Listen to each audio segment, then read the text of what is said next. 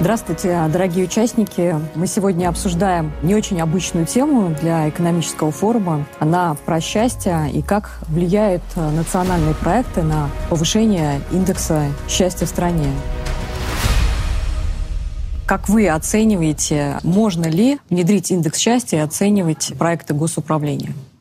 Губернатор Калужской области Владислав Шапша такой опыт же мировой существует, да, и в разных странах. В любом случае он сводится к попытке все это переложить в цифру uh-huh. какую-то.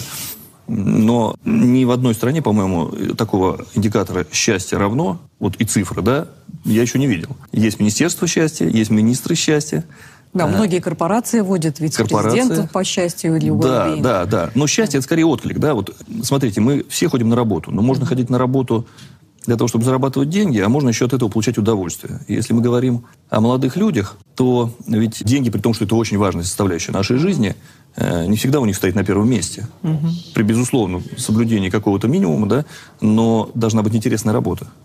Это тоже, кстати, забота э, региональных властей создать такие рабочие места, где бы ребятам было интересно работать. И в этом смысле, конечно, э, какую-то вывести цифру я, у меня лично не получилось пока. Но если вы нам поможете... А давайте сейчас спросим у социологии, а, как раз как оценивает э, счастье социология, возможно ли вести такой социологический показатель. Мы этот вопрос э, задаем генеральному директору ВЦИОМ Валерию Федорову. Социология очень много думает о счастье, как и каждый из нас. Но надо понимать, что все-таки счастье, оно э, разное для разных людей. Это такой комплексный эквивалент, и каждый вкладывает в него свое. Мы можем пытаться привязать счастье ну, к каким-то социальным характеристикам, к демографическим, к возрастным. Очевидно, что если у человека есть семья, э, он более счастлив. Если дети есть, то возникает новый параметр, да, новый критерий. А что с детьми? насколько они благополучны, насколько они здоровы, что с образованием их, что вообще с их перспективами. Если человек уже на другой такой стадии возрастного цикла, вот, то потребности тоже меняются. Особенно если дети уже подросли, угу. уже встали на ноги самостоятельно. Здесь выходит здоровье на первый план. Достаток, разумеется, э, очень важный элемент. Мы живем в богатой стране, но по значит, собственному признанию мы довольно бедный народ пока. Вот, все хотим разбогатеть. Поэтому, конечно, достаток, э, пусть и не на первой позиции, но на второй обязательно входит в понятие счастья. Да, я, может быть, не очень правильно сказал, когда сказал, что хотим разбогатеть. Нет, мы хотим именно достичь определенного достатка, вот достойного уровня жизни. Такого уж прям э, безумного, как мы в 90-е, э, в начале нулевых годов видели желание стать миллионером, миллиардером, это сошло на нет, все-таки нормализовалась ситуация, люди поняли, что все-таки это очень особенная такая стезя. Вот. Для кого-то счастье – это э, вызов, это возможность проявить свой талант, свою активность, возможность свершить что-то, возможность изменить что-то в своей жизни, в жизни общества. А, вот э, таких людей не очень много, но они, конечно, играют огромную роль в а, общественной жизни, и от того, насколько они счастливы, Зависит их продуктивность и зависит а, и уровень и качество жизни общества в целом, безусловно. Я сейчас говорю не только о предпринимателях, но и о изобретателях, об инженерах, об ученых, серьезных и глубоких, отчасти о политиках и госуправленцах, как ни странно. Когда мы говорим о счастье, надо понимать, что есть такие компоненты важные для всех – и я их попытался перечислить, но есть и очень большая дифференциация в зависимости вот от массы факторов, даже включая и психотипы. Да? Ну, очевидно, есть активисты, есть люди более спокойные, есть люди, для кого важно чувствовать вот атмосферу такую благоприятную, и тогда они раскрываются. А есть те, кто, наоборот, в жесткой ситуации мобилизуются и выдают на гора лучшее, вот, что только может быть. Вот, но здесь речь не просто о науке, речь о практике, вот, практике управленческой. А с этой точки зрения надо сказать, что мы научились более-менее уже а, фиксировать уровень счастья, фиксировать его и в статике, и в динамике, и более того, разлагать его, значит, относительно основных социально-демографических групп. Бюджетники, пенсионеры, э, студенчество, молодые, но уже, так сказать, входящие в понятие активного экономически населения, люди, предпенсионный возраст и так далее и тому подобное. Все это есть, есть неплохие модели. Вот. Я считаю, что для целей государственного управления их вполне можно применять. Ну, конечно, с привязкой к каждой конкретной местности самая большая страна в мире, огромное разнообразие регионов, региональных условий. Вот, можем предположить, что значит, э, счастье по-тувински будет немножко отличаться от счастья по-калужски. И эти тонкие различия, безусловно, надо изучать и учитывать. Я думаю, что и в рамках в границах одного региона счастье для всех разное. Безусловно. И если житель большого города под понятием счастья э, свои критерии э, предъявляет, да, то в деревне, там, в районе они могут быть совершенно другие. Газ провели, уже счастье. Да. Да, это правда. Вот. А в большом городе с одним газом... Далеко не вот. уедешь. Да, не уедешь, да, да. Нужны вот, другие компоненты. Тогда давайте тоже про, к практике вернемся. Вы очень много сказали про качественные показатели жизни. Вот вы как губернатор. А, прописываете ли вы это в миссии? Учитываете ли вы такие критерии, как оценку удовлетворенности качеством жизни человека и то, что его окружает? А, видите ли это в разрезе национальных проектов в регионе? И, ну, соответственно, и учитываете ли вы мнение жителей при формировании тех или иных инициатив? Вы очень правильно сказали. Удовлетворенность качеством жизни. Да, все-таки это показатель более измеримый, чем счастье вообще. Человек может быть сегодня счастлив, а через пять минут уже несчастлив, да, почему-то. Ну, Потом опять радостен. Да, это сиюминутное наше ощущение. А именно удовлетворенность – это все-таки показатель, который более измерим, и он э, является как раз основой лежащей в стратегии развития Калужской области до 30 года. И, конечно же, те национальные проекты, которые мы реализуем, они ведь тоже направлены как раз на рост удовлетворенности Э, уровнем жизни э, наших людей, наших жителей. Поэтому именно на основе этих четких показателей э, и составлена эта программа. Вот то, что мы говорили о создании инфраструктуры, развитии инфраструктуры, это способ, способ достижения как раз этих показателей. Их много достаточно, базовые потребности, они были определены, это и здоровье, и образование, и благополучие, благосостояние. И все они достаточно детально, на самом деле, прописаны.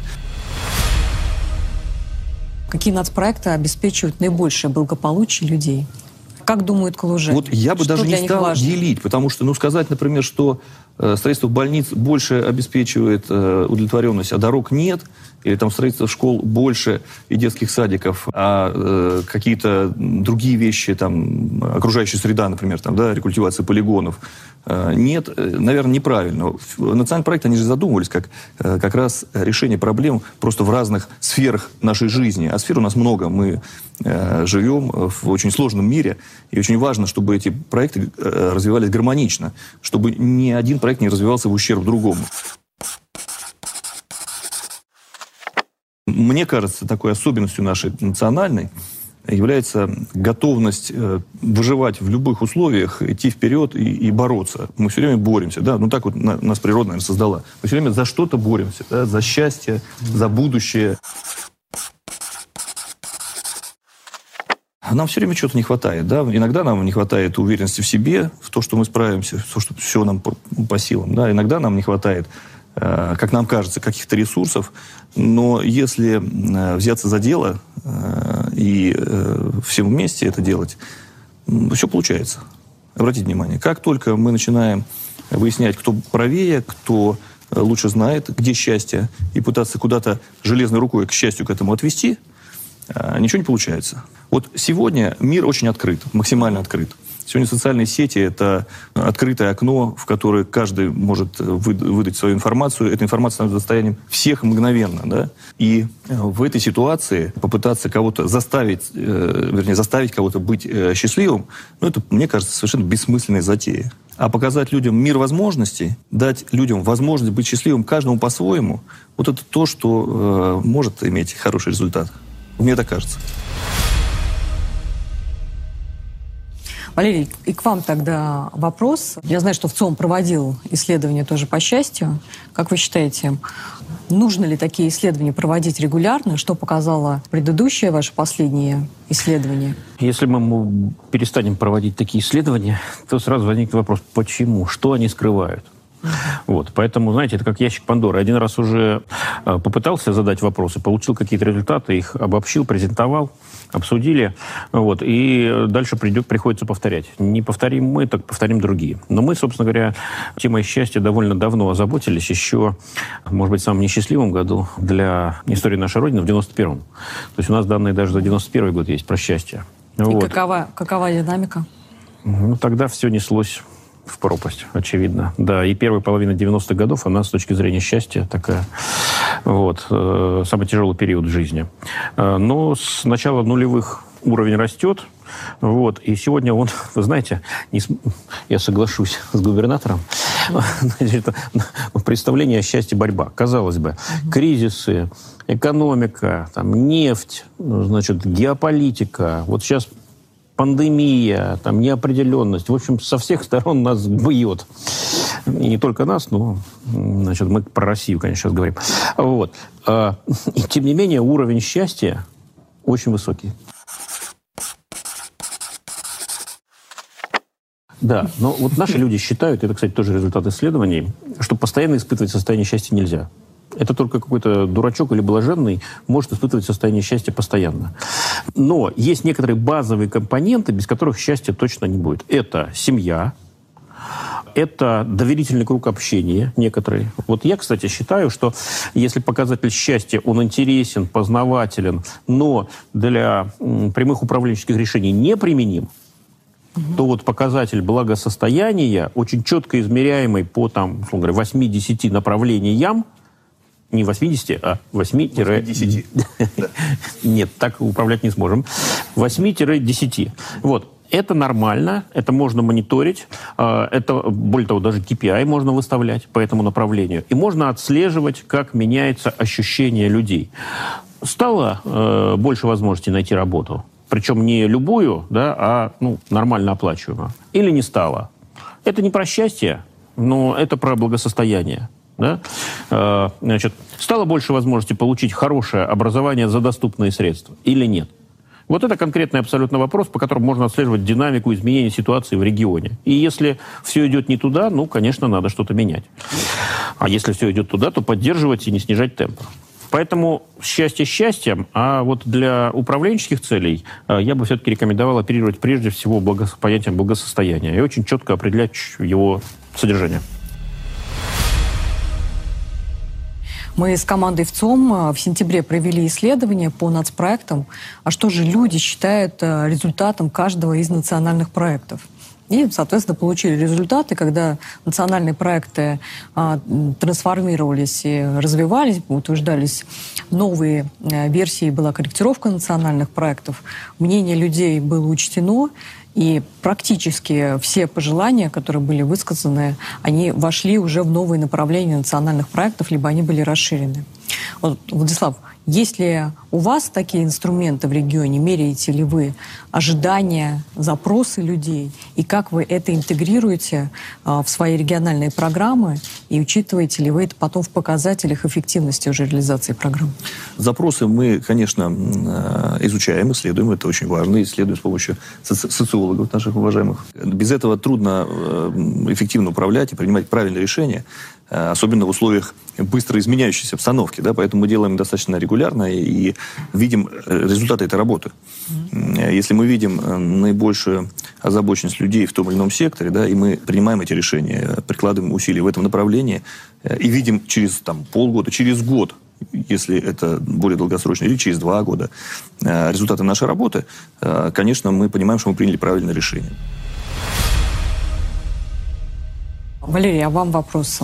Есть э, страновой рейтинг э, индекса счастья, она методика, да, определенная Россия там где-то примерно посередине вместе с Италией и Японией. И так, если посмотреть на этот а, рейтинг индекса счастья, то во многом он не зависит ни от того, солнечная страна, насколько она богатая, насколько обеспечены люди, а, вот, а от неких других критериев.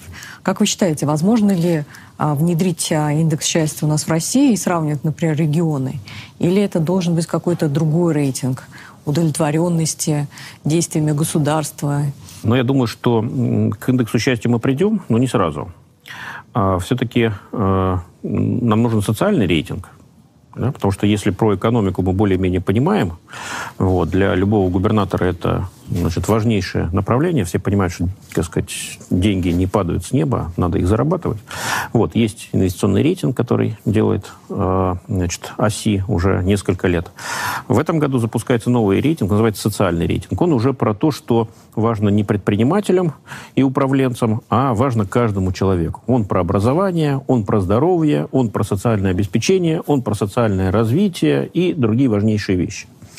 А, вот я думаю, э, надо еще дать ему так сказать, встать на ноги, да, надо создать э, систему, э, как сказать, взаимодействия, потому что это, ну, это обратная связь, на ее основании должны приниматься какие-то решения, должны команды в регионах появиться, которые умеют работать с этими данными, должны лучшие практики появиться. Ну, в общем, обычный управленческий цикл да, должен пройти. А, и потом вот только на третьем шаге, не раньше, может быть, даже еще что-то, значит, какая-то промежуточная ступень понадобится, можно будет говорить об вот таком композитном, а, значит, многосоставном, сложном, чувствительном и очень важном индексе счастья. Вот нам нужен, конечно, собственный инструмент исследовательский. Мы должны сравнивать не себя там с Данией, Китаем, Финляндией или Соединенными Штатами при всем значит, уважение к этим прекрасным странам. Вот. А, мы должны понимать, что такое счастье для наших людей, и должны а, значит, отслеживать динамику и сравнивать ситуацию в разных регионах нашей огромной страны. Когда возникает вопрос о смысле, это значит, что мы уже готовы к более серьезным, более сложным, более таким долгосрочным действием. Тут надо только понимать, что смысл у, может быть совершенно разный. Для кого-то смысл – это преодоление. Вот мы сегодня много говорили о борьбе. Да? Это люди активные, энергичные, которые хотят что-то изменить, что-то создать и так далее. Вот. Для кого-то смысл – это служение, служение какой-то ценности, может быть, служение государству, может служение обществу, может помощь э, малым сим, как говорят. Да?